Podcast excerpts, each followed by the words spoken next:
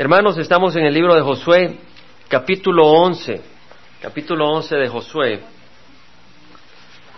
Vamos a terminarlo ahora y ha sido un poco difícil el día de hoy para mí entender cómo vamos a armar este estudio y todavía no estoy seguro cómo lo vamos a terminar, pero gloria al Señor, porque hay tanto que no sabía cómo ponerlo junto. Pero hay algo interesante. La comunidad europea unida, totalmente unida, le dijo a Israel, saquen sus tropas de territorio palestino. Ahorita Israel está solo. No hay tan solo un país que esté apoyando a Israel en su avance contra el terrorismo. Y estamos en una época interesante. Yo no voy a decir que el Señor viene mañana, porque el Señor puede venir hoy. No hay nada que impida que el Señor venga hoy y los eventos están ahí, pero definitivamente lo que está pasando en Jerusalén eh, me motiva a mí a estudiar un poco sobre eso y compartir un poco sobre eso.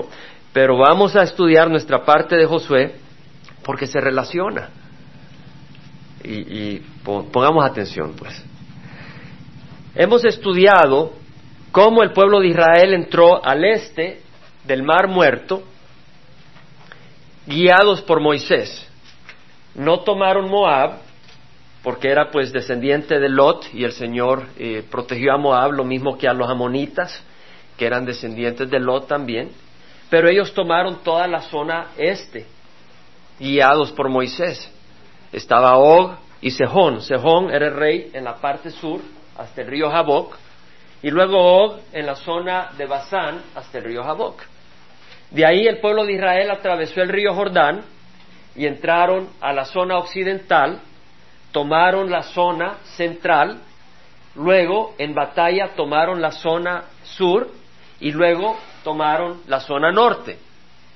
Tomaron las ciudades principales. En otras palabras, habían capturado toda la tierra, no necesariamente cada bolsón, pero habían agarrado toda el área y habían establecido su presencia la tierra de Israel. Amén. Es que de eso se trata lo que está ocurriendo ahorita, sobre la tierra de Israel. Y vamos a entender varias cosas. En el, vamos a leer del versículo 16 al 23, vamos a ir rápido. Dice que tomó pues Josué toda la tierra. No quiere decir que dominó cada bolsón, pero entraron, la agarraron, la poseyeron. Ahora era simplemente de limpiarla de cualquier grupo que estuviera ahí que todavía no no había sido echado. Tomó pues Josué toda la tierra, la región montañosa, todo el Negev, el Negev es la parte sur, toda la tierra de Gosén, las tierras bajas, el Arabá, que es al, sur del Mar Muerto, la región montañosa de Israel y sus tierras bajas, desde el monte de Jalá, que se levanta hacia Ser, eso está al sur, hasta Baal Gad, en el valle del Líbano, al pie de Monte Hermón. Capturó a todos sus reyes, los hirió y los mató. O sea que está dando un, breve comentario de que llegaron y tomaron la área. Y luego dice, por mucho tiempo Josué estuvo en guerra con todos estos reyes. ¿Por cuánto tiempo? Amén, por mucho tiempo. Pero uno puede investigar más todavía. Y la palabra del Señor, si la escudriñas, te dice cuánto tiempo. Si te vas a Josué si te vas te vas a perder porque voy a regresar. Pero te vas a Josué eh, más adelante, capítulo 14, versículo 7 y 10, y luego en Deuteronomio 2, 14, si pones toda esa información junta, concluyes que fueron siete años. Y no voy a llegar a ello porque no tenemos tiempo, pero ustedes pueden hacer el ejercicio después. Más o menos fueron siete años. Ahora, ¿se acuerdan que las tribus del este, o sea, Rubén, Gad y Manasa, esas tribus atravesaron el río Jordán para tomar el territorio de los hermanos, aunque ellos habían heredado al, oriente. O sea que estuvieron siete años separados, porque dejaron sus familias y todo al, oriente, ¿no? Estuvieron siete años batallando, pero siete años eh, en la lucha. Y luego dice, no hubo ciudad que hiciera paz con los hijos de Israel, excepto los hebeos que vivían en Gabaón, de todos se apoderaron por la fuerza. ¿Se acuerdan los gabaonitas que hicieron un pequeño truco y a través de eso hicieron un pacto? Fueron los únicos que hicieron paz. Y luego dice, porque todos los demás fueron destruidos. ¿Por qué? Porque la intención de Jehová fue endurecer el corazón de ellos. ¡Wow! para que se enfrentaran en batalla con Israel a fin de que fueran destruidos por completo, sin que tuviera piedad de ellos y los exterminara, tal como Jehová había ordenado a Moisés. O sea, de que el Señor les había endurecido el corazón. No dice que el Señor les dobló el corazón para hacer el corazón de ellos malvados. No, estos pueblos 400 años antes habían estado ya desde ese tiempo dedicados a prácticas idólatras, dedicados a prácticas asesinas, asesinaban a sus hijos, se los entregaban a sus dioses, los quemaban, hacían actos inmorales y esos eran sus actos religiosos de fertilidad. Y Dios pues les estaba dando tiempo para arrepentirse, pues sabía que estos eran, pueblos eh, muy rebeldes y al, cabo de, ese tiempo, el pueblo de Israel entró a tomar la tierra, no porque ellos fueran mejores, pero porque Dios había establecido eso.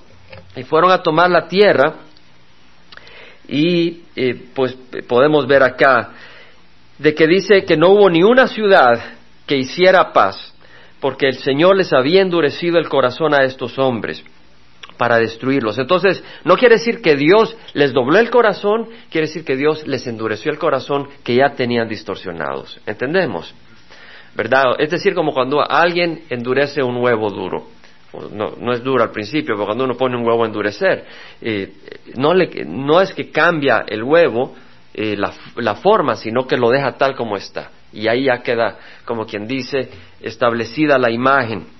Y así el Señor les endureció el corazón y dice, a fin de que fueran destruidos por completo sin que tuviera piedad de ellos y los exterminara, tal como Jehová había ordenado a Moisés. Por aquel tiempo Josué fue y destruyó a los anaseos de la región montañosa de Hebrón, de Debir, de Anab, de toda la región montañosa de Judá y de toda la región montañosa de Israel. Josué los destruyó por completo con sus ciudades. Vemos pues que el Señor eh, le dio a Israel el poder para destruir sus enemigos. Ahora, ¿por qué el Señor endureció el corazón de sus enemigos? Primeramente, eh, el Señor quería juzgar a estas personas y el Señor terminó juzgándolas, terminó destruyéndolas. Pero por otro lado, el Señor se glorificó a través de su pueblo. O sea, su pueblo destruyó a estas naciones, a estas personas, y ellos pues eh, le trajeron gloria a Dios porque eran el pueblo de Dios. Ahora, en nuestros tiempos, tal vez nosotros no vamos a, destruir naciones y nuestro enemigo se puede hacer fuerte contra nosotros, pero el Señor se puede glorificar también, que ese es el propósito final. En otras palabras, en esta situación vemos que el enemigo se fortaleció, vinieron gigantes porque la gente los anaseos eran gigantes. Mira que dice, eh, solo quedaron algunos en Gaza, en Gat y Asdod, esa era la tierra de los filistinos. Aquí está Gaza, aquí está Dod y aquí está Gat. Y si, si ha estudiado un poco sobre eh, en el Antiguo Testamento, se recordará que Goliat era de Gat, era un filistino de Gat, y la altura de este hombre era de tres metros. O sea, estos eran hombres gigantes. ¿Se acuerda que cuando estaban en Cades Barnea, que querían tomar la tierra, se acobardaron porque decían, ahí están los gigantes, los hijos de Anat, y, tenían miedo, parecemos altamontes enfrente de ellos, dijeron. Y efectivamente eran grandes, pero ellos no pusieron sus ojos en el enemigo, sino que pusieron sus ojos en el Señor la segunda vez. La primera vez pusieron sus ojos en el enemigo y les fue muy mal. Pero lo que quiero compartir acá es de que el Señor a nosotros nos va a permitir a veces que venga el enemigo, que nos ataque. Yo sé que hay aquí muchos que están sufriendo por su fe. Por lo menos hay algunos que están sufriendo por su fe. Y, sabes que el Señor tiene un propósito. En 2 Tesalonicenses capítulo 1, versículo 4 al 9, habla sobre eso lo cubrimos, donde Pablo dice que, segunda de Tesalonicenses, perdón, hablamos con orgullo de vosotros entre las iglesias de Dios, dice, por vuestra perseverancia y fe en medio de todas las persecuciones y aflicciones que soportáis. O sea, la iglesia estaba sufriendo persecución, persecución de los cristianos. ¿De quién sufría persecución? De, los judíos, o sea, tenía gente que eh, estaba en contra de ellos. Y dice, esta es una señal evidente del justo juicio de Dios, para que seáis considerados dignos del reino de Dios por el cual en verdad estás sufriendo. O sea, estaban sufriendo por el reino de Dios. Y el pueblo de Israel eh, le tocó batallar siete años para tomar la tierra prometida. Ahora dice, esta es una señal evidente del justo juicio de Dios para que seas considerado digno de reino, porque después de todo justo delante de Dios retribuir con aflicción a los que os afligen y darlos alivio a vosotros que sois afligidos y también a nosotros cuando el Señor se ha revelado desde el cielo dando retribución a los que no conocen a Dios y a los que no obedecen el Evangelio de nuestro Señor Jesús. Y esto lo explicamos anteriormente. O sea que estos que son enemigos van a recibir el juicio de Dios. Aquellos que vienen contra Dios, que vienen contra su pueblo, un día van a recibir el juicio de Dios. Entonces la resistencia, la animosidad, la manera en que atacan al pueblo de Dios es una señal evidente cuando el Señor venga a juzgar de que nuestro Dios es justo. ¿Entendemos, hermanos? Eso es lo que el Señor está demostrando. Entonces, el Señor está permitiendo eso con un propósito. Y otra manera que el Señor está usando es para mostrar que somos dignos del reino de Dios. Es decir, no solo es de labios. Se trata como la canción que estábamos cantando al final cuando estaba cantando Laura. Quiero estar en tu presencia, Señor. No se trata de lo que yo quiero, de lo que yo voy a hacer para calmar mi, conciencia. Se trata de que buscamos del Señor, que tenemos sed del Señor, queremos estar en la presencia del Señor. De eso se trata, una fe verdadera. Y esa fe verdadera va a ser probada. Porque si el oro es probado, probado en el fuego, cuanto más nuestra fe que es más preciosa. ¿Verdad? Pero vamos a seguir. Los anaseos pues eran eh, los gigantes de la tierra y luego dice, no quedaron anaseos en la tierra. Una vez más, vemos que el pueblo de Dios tuvo el poder para vencer a los gigantes. Y tú en tu vida tienes gigantes. Amén. Hay gigantes. Hay gigantes en la vida de cada cristiano. No creo que no haya un solo cristiano que no tenga gigantes contra los que luchar. Pero sabes qué? El pueblo de Israel la primera vez puso sus ojos en los gigantes. ¿Cierto o no? Y se acobardaron y dejaron de tomar la tierra prometida. Y la segunda vez pusieron los ojos en quién? En el Señor. Y tomaron y destruyeron a los gigantes. El Señor nos recuerda eso. ¿Sabes qué? Si tú miras a las dificultades de tu vida, si tú miras a los problemas de tu vida, tú no la haces. ¿Cierto? A menos que no seas cristiano. Y si no sos cristiano, la haces a tu manera, pero te destruyes. no la haces de ninguna manera. Pero si eres cristiano, tú tienes que entender que los ojos son puestos en el Señor. Entonces tú caminas por fe, no porque está, no porque está verde el pasto por enfrente. El pasto por enfrente es difícil con el Señor. Pero sabes que el Señor está contigo, entonces tú pones los ojos en el Señor. Ahora, vemos que entonces dice en el versículo 23, tomó pues José toda la tierra. Aquí va va a hacer un resumen de todo lo que va a seguir en el capítulo. Dice, tomó Josué toda la tierra, de acuerdo con todo lo que Jehová había dicho a Moisés, y Josué le dio por heredad a Israel conforme a sus divisiones por sus tribus, y la tierra descansó de la, de la guerra. Y luego empieza en el capítulo 13, no en el 12, va a empezar a hablar de la tierra sin conquistar, es decir, habían capturado toda la tierra, pero no tenían todas las áreas bajo control. Y entonces el Señor le da orden a Josué, de que entren y tomen todas las áreas bajo control. Y también hablan de la distribución de la tierra entre las distintas tribus. Es decir, una cosa es haber entrado y otra cosa es distribuirla para que las familias se asentaran y vivieran en ellas. Y vamos a estudiar eso en el resto del capítulo que tiene enseñanzas muy hermosas. Entonces dice José le dio por heredad a Israel conforme a sus divisiones. Ahora, ¿quién le dio esta tierra a Israel? Fue Dios. Fue Dios y vamos a regresar a eso. Pero antes vamos a cubrir rápidamente el capítulo 12, porque el concepto es similar. Josué, habiendo hablado de que el pueblo de Israel había tomado la tierra, ahora hace una pequeña mención de los reyes al oriente del río Jordán que habían capturado. Y hablamos de Og y Sejón y no vamos a entrar en detalle, ustedes lo pueden leer. Pero habla sobre esos reyes y cómo bajo el liderazgo de Moisés tomaron esos lugares y las tribus que fueron a tomar esos lugares.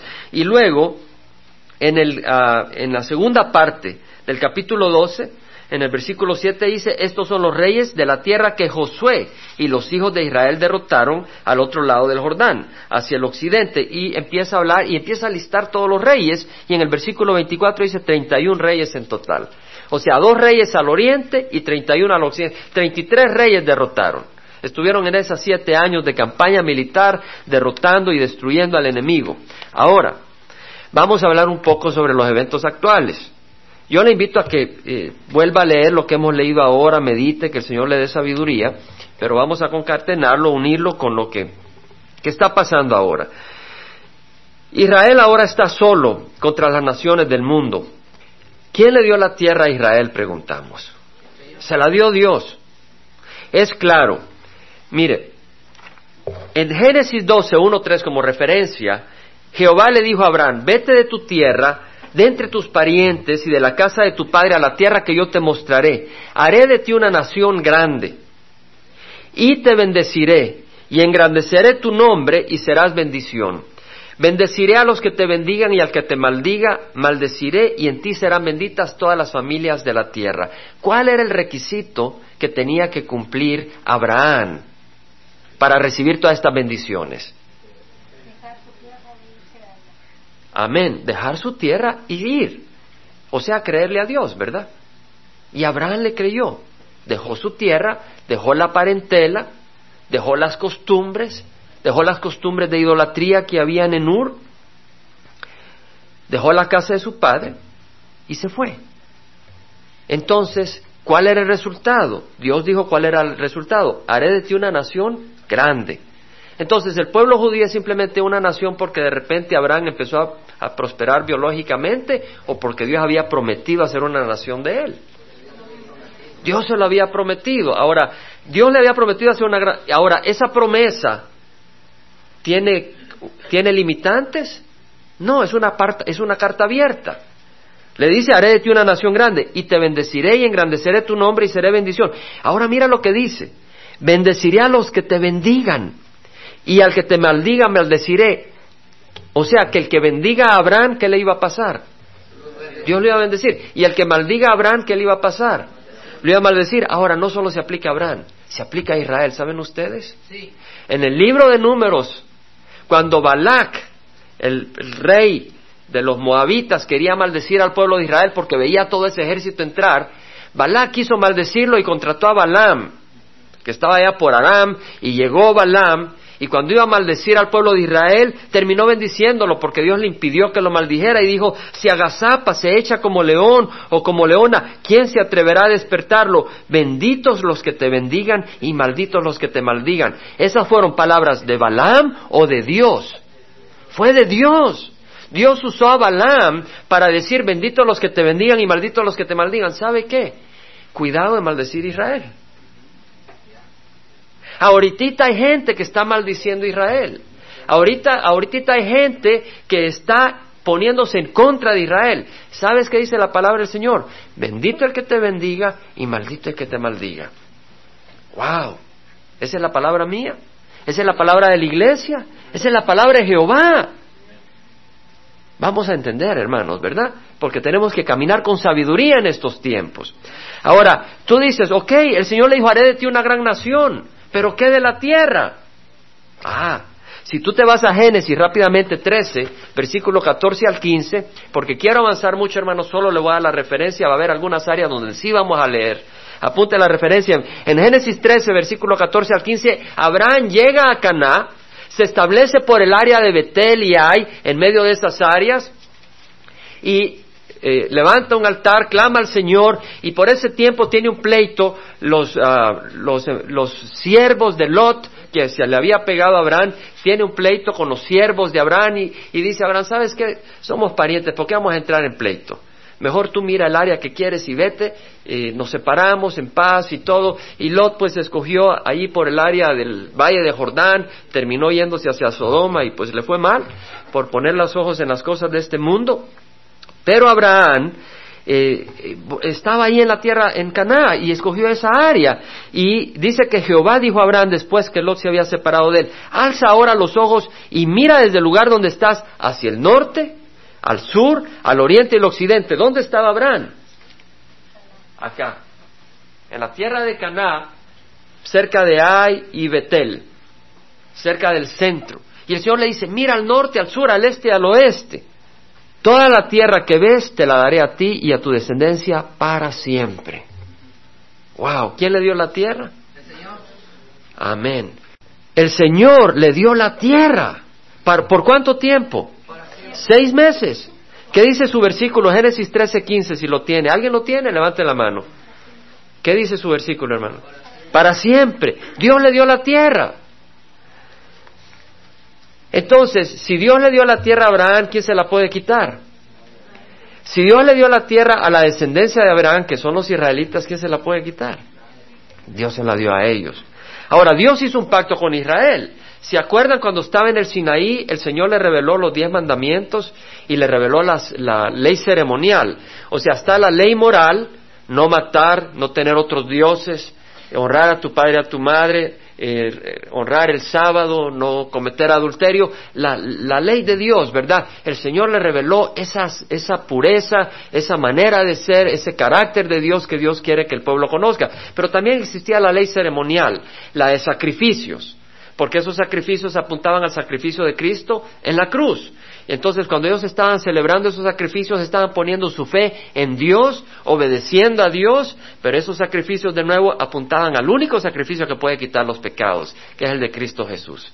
Y ese los quita de una vez para siempre. Y le damos gracias al Señor porque varios se eliminaron de sus pecados el domingo pasado.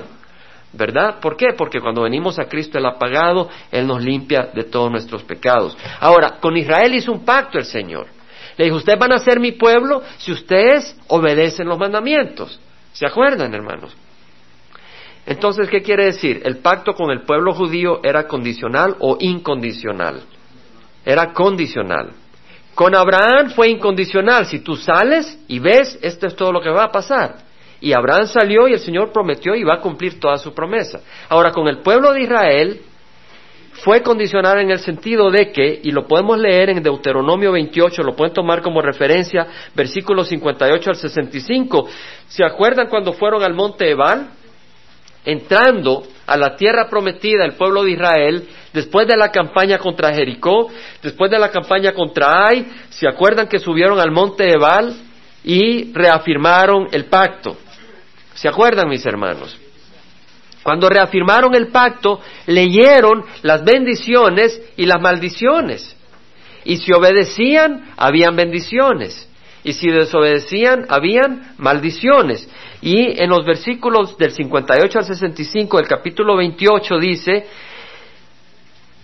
seréis arrancados de la tierra en la cual entráis para poseerla. Es decir, si no cuidas de poner en práctica todas las palabras de esta ley seréis arrancados de la tierra en la cual entráis para poseerla.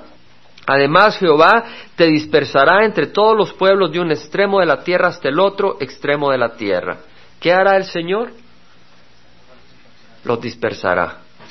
Los sacará de la tierra si no obedecían. Y entre sus naciones no hallarás descanso. Ahí Jehová te dará un corazón temeroso, desfallecimiento de ojos y desesperación de alma. En otras palabras, hermanos, cuando el pueblo de Israel desobedeciera, ¿qué le iba a pasar? El Señor los iba a castigar. El Señor los iba a arrancar de su tierra y los iba a destruir. Amén. Ese era el castigo que iba a pasar. Pero quiere decir que Dios entonces iba a olvidar del pacto con Abraham? No. Dios siempre iba a mantener un remanente, un grupo que era fiel y que el Señor se iba a honrar a través de ellos y luego los iba a traer de regreso a su tierra y el Señor lo profetiza. Ahora, el pueblo de Israel fue al exilio en el año 722 antes de Cristo, porque se lanzó a la idolatría. 722 antes de Cristo, el territorio norte de Israel eh, fue al exilio atacados por Asiria. Y luego, en el año 586 antes de Cristo, todo lo que eran las tribus de Judá y Benjamín, Benjamín salieron al exilio eh, debido al ataque de Nabucodonosor, rey de Babilonia.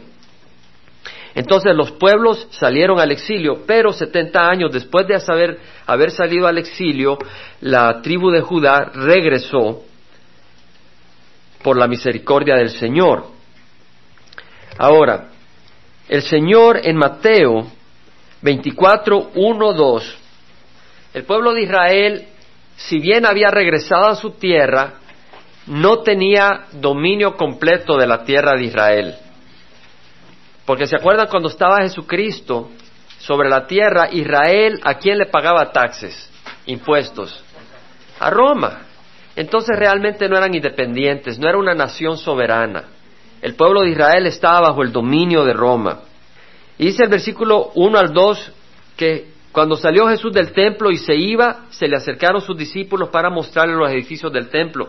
Esto fue antes de que Jesús muriera en la cruz, esa semana. Y él les dijo, veis todo esto, en verdad os digo, no quedará aquí piedra sobre piedra que no sea derribada. ¿Cuándo ocurrió eso, hermanos? En el año 70 después de Cristo. Roma entró y destruyó Jerusalén.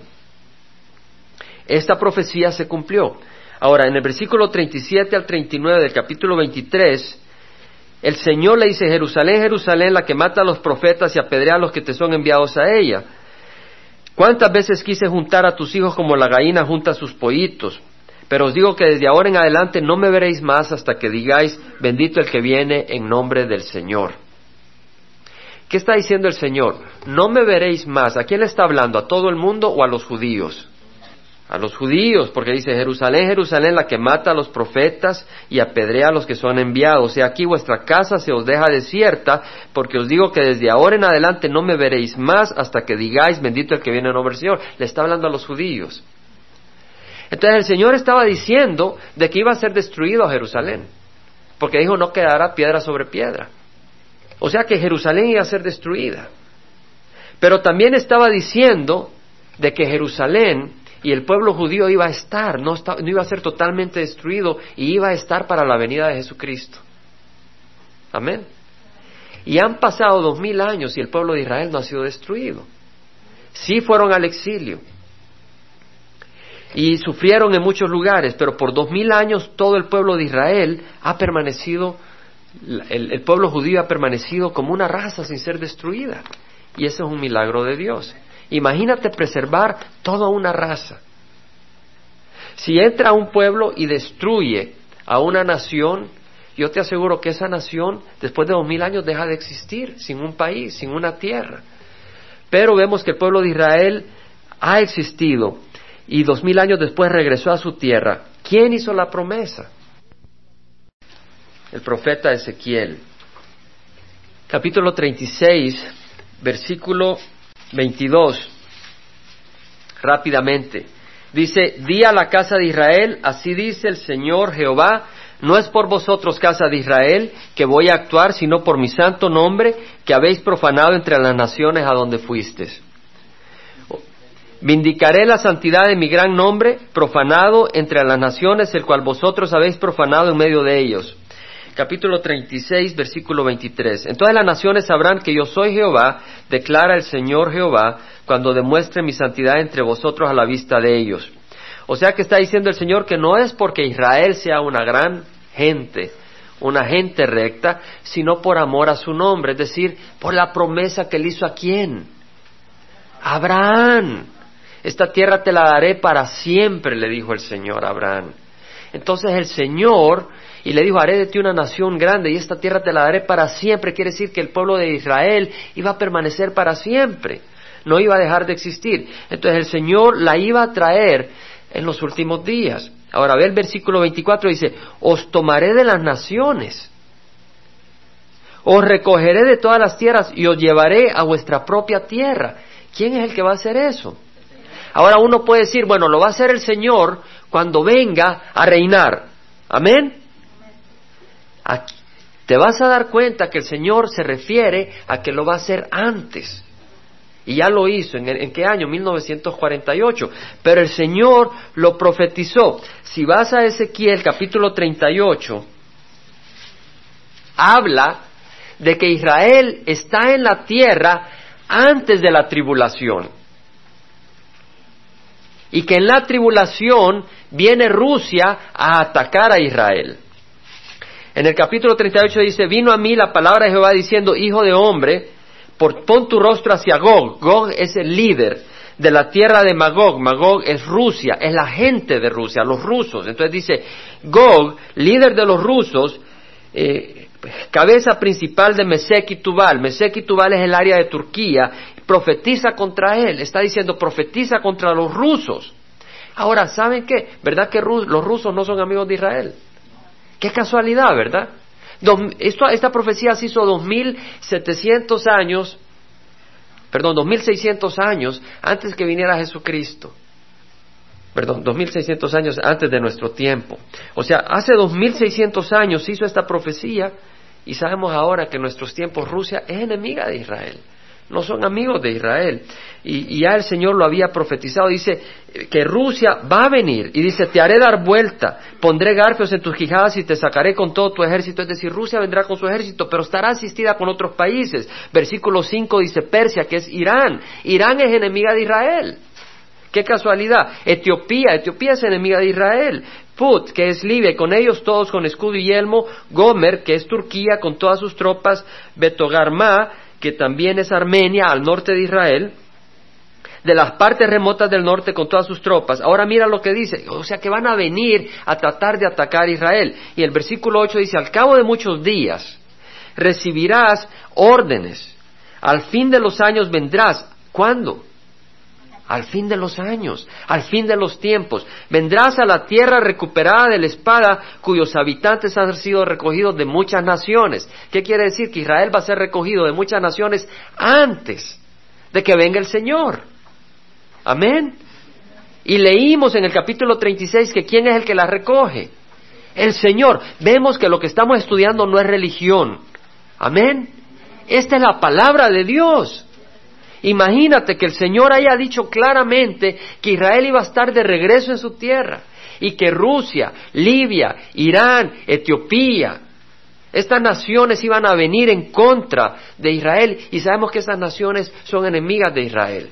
Entonces, todo esto está teniendo su lugar en las profecías que Dios nos ha dado. Ahora dice, han sido recogidos de muchas naciones en los montes de Israel que habían sido una desolación continua. Este, este, pueblo fue sacado de entre las naciones y habitan seguros todos ellos. ¿Cómo va a estar habitando Israel cuando venga Rusia? En paz. Amén. ¿Quién va a dar esa paz? El anticristo. El anticristo, y eso está en el libro de Apocalipsis, no podemos estar cubriendo toda la escritura, pero voy a mencionar algunas cosas. En el libro de Apocalipsis se habla de que el anticristo va a establecer una paz con Israel por siete años. Pero la verdad que a los tres años y medio de empezar ese pacto de paz, Él se declara que es Dios y busca que le adoren. En el templo se establece como Dios. Entonces empieza una gran persecución contra Israel. Pero el punto está de que tenemos al anticristo al principio estableciendo una paz. ¿Existe esa paz ahorita? ¿Existe la necesidad de esa paz ahorita? ¿Hay alguien que pueda poner esa paz ahorita? Eso parece un nido de, de, avispas. Muy difícil establecer una paz entre Israel y, y el resto. Pero el escenario ya está listo para que venga el anticristo y ponga una paz entre Israel y las naciones de alrededor. ¿Sabe qué lo detiene? El Espíritu Santo. La iglesia. La iglesia tiene que ser arrebatada. Y cuando la iglesia sea arrebatada, el anticristo se va a levantar y va a establecer una paz entre Israel y los países de al lado. Y eso ya va a ocurrir. No sabemos cuándo, pero estamos muy cerca. Dice el versículo 11 que Rusia dirá, subiré contra una tierra indefensa, iré contra los que viven tranquilos, que habitan confiados, que habitan todos ellos sin murallas, sin cerrojos y puertas. Ahora en el versículo 16 dice, subirás contra mi pueblo Israel como una nube para cubrir la tierra, sucederá en los postreros días que te traeré contra mi tierra para que las naciones me conozcan cuando yo sea santificado por medio de ti en sus ojos, oh Gog.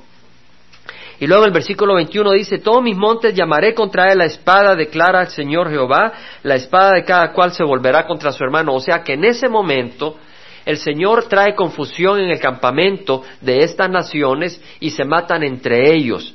No entran a Jerusalén, pero están en los montes y se destruyen por la mano del Señor que les trae confusión. Y luego dice el versículo 22, con pestilencia y con sangre haré juicio contra él, haré caer una lluvia torrencial. O sea, vendrá una peste y además vendrá una lluvia torrencial, caerá granizo, fuego y azufre sobre él, sobre sus tropas y sobre los muchos pueblos que están con él, y mostraré mi grandeza.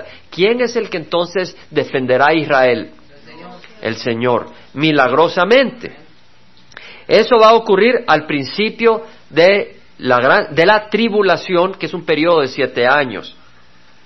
Ahora, si vamos Apocalipsis, capítulo 12, porque vamos a cubrir algunas cosas, leemos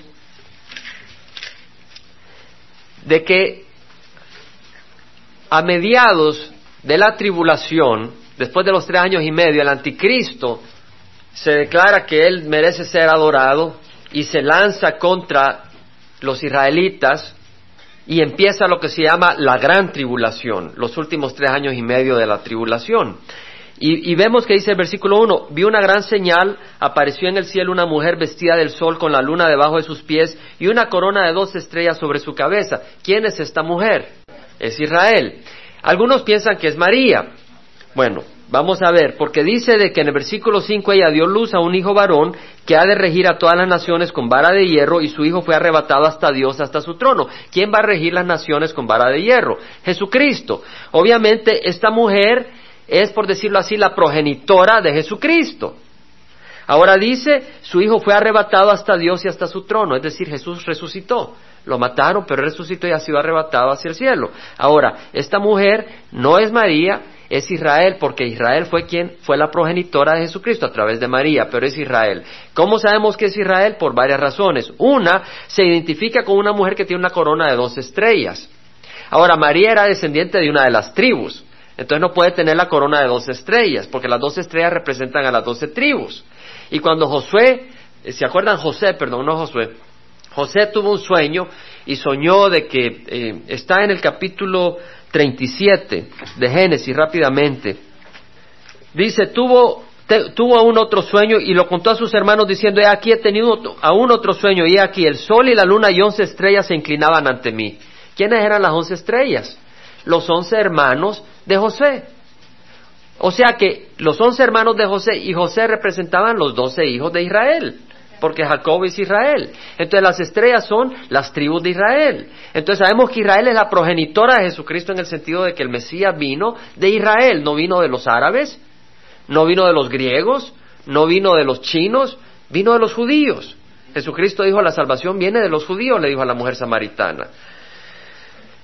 Entonces vemos de que esta mujer es Israel y es importante identificarla en el, a la mitad de los siete años de la tribulación, el Señor expulsa a Satanás del cielo, es decir, Satanás tiene acceso al cielo.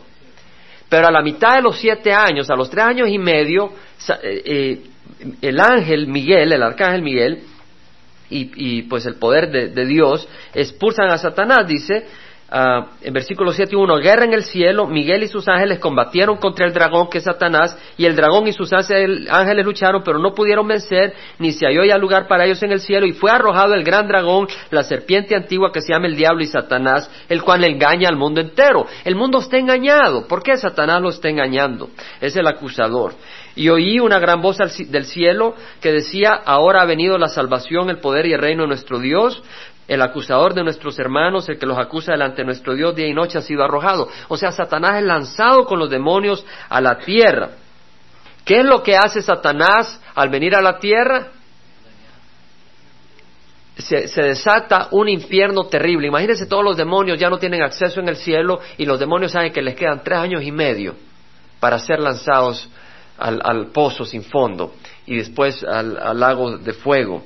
Entonces ellos se, avientan con una furia y lo que hacen es perseguir a Israel. Dice, versículo 13, cuando el dragón vio que había sido arrojado a la tierra, persiguió a la mujer. ¿Quién es esta mujer? Es Israel, que había dado luz al hijo varón, y se le dieron a la mujer las dos alas de la gran águila, a fin de que volara de la presencia de la serpiente al desierto, a su lugar donde fue sustentada por un tiempo, tiempos y medio tiempo, es decir, tres años y medio. En otras palabras, cuando viene Satanás a la tierra, a través del anticristo empieza una persecución contra los israelitas, peor que la persecución que sufrieron los judíos en la Segunda Guerra Mundial. La palabra del Señor dice que de cada tres judíos solo uno va a escapar. O sea que el 66-70% de los judíos van a ser destruidos.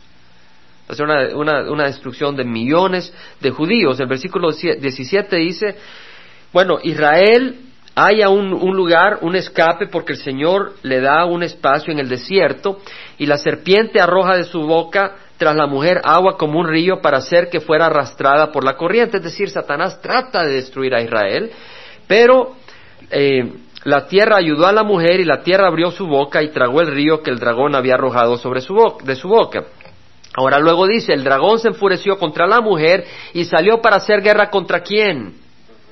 Contra el resto de la descendencia de ella, los que guardan los mandamientos de Dios y tienen el testimonio de Jesús. Entonces, aunque no seas judío, si tú en la tribulación te das cuenta de que Jesús es Señor y tú te arrepientes y quieres caminar bien, vas a tener todos los demonios en contra de ti de una manera increíble. Y además no va a estar el Espíritu Santo en la iglesia preservando en esta tierra, sino que va a haber eh, carta abierta para destruir y a los cristianos los van a matar.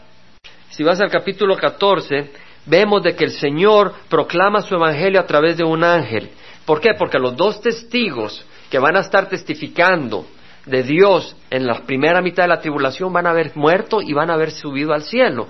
Entonces, en la segunda mitad de la tribulación, el Señor manda un ángel y dice, vi volar en medio del cielo a un ángel que tenía un evangelio eterno para anunciarlo a los que moran en la tierra y a toda nación, tribu, lengua y pueblo. Ahora, viene un segundo ángel proclamando de que ha llegado la hora del juicio y viene un tercer ángel Versículo 9 dice, diciendo a gran voz, si alguno adora a la bestia y a su imagen y recibe una marca en su frente o en su mano, él también beberá del vino del furor de Dios que está preparado puro en el cáliz de su ira y será atormentado con fuego y azufre delante de los santos ángeles y en presencia del Cordero. Y el humo de su tormento asciende por los siglos de los siglos y no tienen reposo ni de día ni de noche los que adoran a la bestia y a su imagen. Como dijimos, este anticristo va a demandar que se le adore y va a lanzar su ataque contra Israel y contra todos aquellos que no aceptan la marca de la bestia.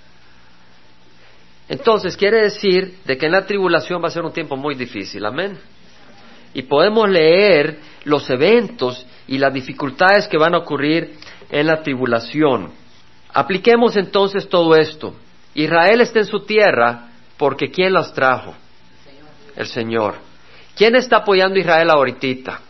Nadie. Por supuesto que Estados Unidos no está en contra, pero está poniéndole presión. O sea, se está alineando con los demás países. En otras palabras, ¿por qué? Porque ningún país va a decir, bueno, la Biblia dice que la tierra te pertenece. Ningún país va a hacer eso. Porque el, príncipe de este mundo es Satanás por este momento. Entonces, la lógica y la manera de pensar del mundo no es de acuerdo a la Biblia. Israel sí, Israel está ahí porque el Señor los tiene. Entonces vemos de que estamos en una situación donde Jerusalén, vamos a Zacarías, profeta Zacarías, capítulo 12, dice profecía Palabra de Jehová acerca de Israel. Jehová que extiende los cielos, pone los cimientos. Versículo 2. He aquí, yo haré de Jerusalén una copa de vértigo para todos los pueblos de alrededor. Y cuando haya asedio contra Jerusalén, también lo habrá contra Judá. Y sucederá aquel día que haré de Jerusalén una piedra pesada para todos los pueblos. Todos los que la levanten serán severamente desgarrados y contra ella se congregarán todas las naciones de la tierra. ¿Qué ciudad será clave, pues? En los últimos días? Jerusalén. ¿Qué ciudad es clave el día de hoy? Es Jerusalén. O sea que no, no estamos siguiendo una religión, hermanos. Estamos siguiendo al Dios vivo. Estamos siguiendo, o sea, nuestra fe no es ciega. Una fe ciega es una fe que no tiene que pararse. Nuestra fe se para en las escrituras. Está fundamentada en las escrituras, en el testimonio de nuestro Señor Jesucristo. No es una fe ciega. Versículo capítulo 14. Bueno, capítulo 12, versículo 10 dice, derramaré sobre la casa de David y sobre los habitantes de Jerusalén el espíritu de gracia y de súplica y me mirarán a mí a quien han traspasado. ¿A quién han traspasado? a Jesucristo, y se lamentarán por él como quien se lamenta por un hijo único, y llorarán por él como se llora por un primogénito. O sea que el pueblo de Israel, de regreso en Israel, verán a Jesucristo y se arrepentirán y clamarán por él, bendito es el que viene en nombre del Señor. Y es cuando el Señor viene. Una vez más, todo esto, todo esto que nos, que nos, que nos enseña, hermanos. Israel está en su tierra, Dios le prometió, Dios fue fiel a sus promesas, Dios es fiel a sus promesas con Abraham y Dios va a ser fiel a las promesas con nosotros. Entonces nosotros tenemos que abrazar las promesas de las escrituras. Vamos a tener gigantes. Hay gigantes en nuestro caminar espiritual. Hay gigantes en nuestro caminar espiritual. Pero ¿quién va a ser fiel? Jesucristo.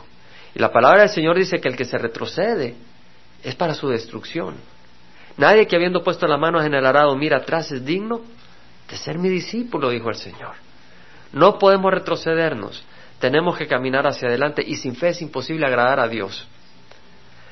Porque el que se acerca a Él debe creer que Él existe y que Él es remunerador de los que le buscan. Entonces tenemos que caminar con fe. Capítulo 21 de Lucas, y lo vamos a leer, no todo, pero algunos versículos. Lo tenemos, hermanos.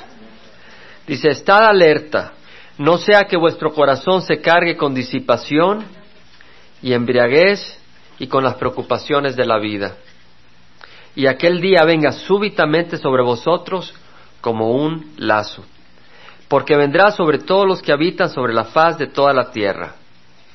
Mas velad en todo tiempo, orando para que tengáis fuerza para escapar de todas estas cosas que están por suceder y podáis estar en pie delante del Hijo del Hombre.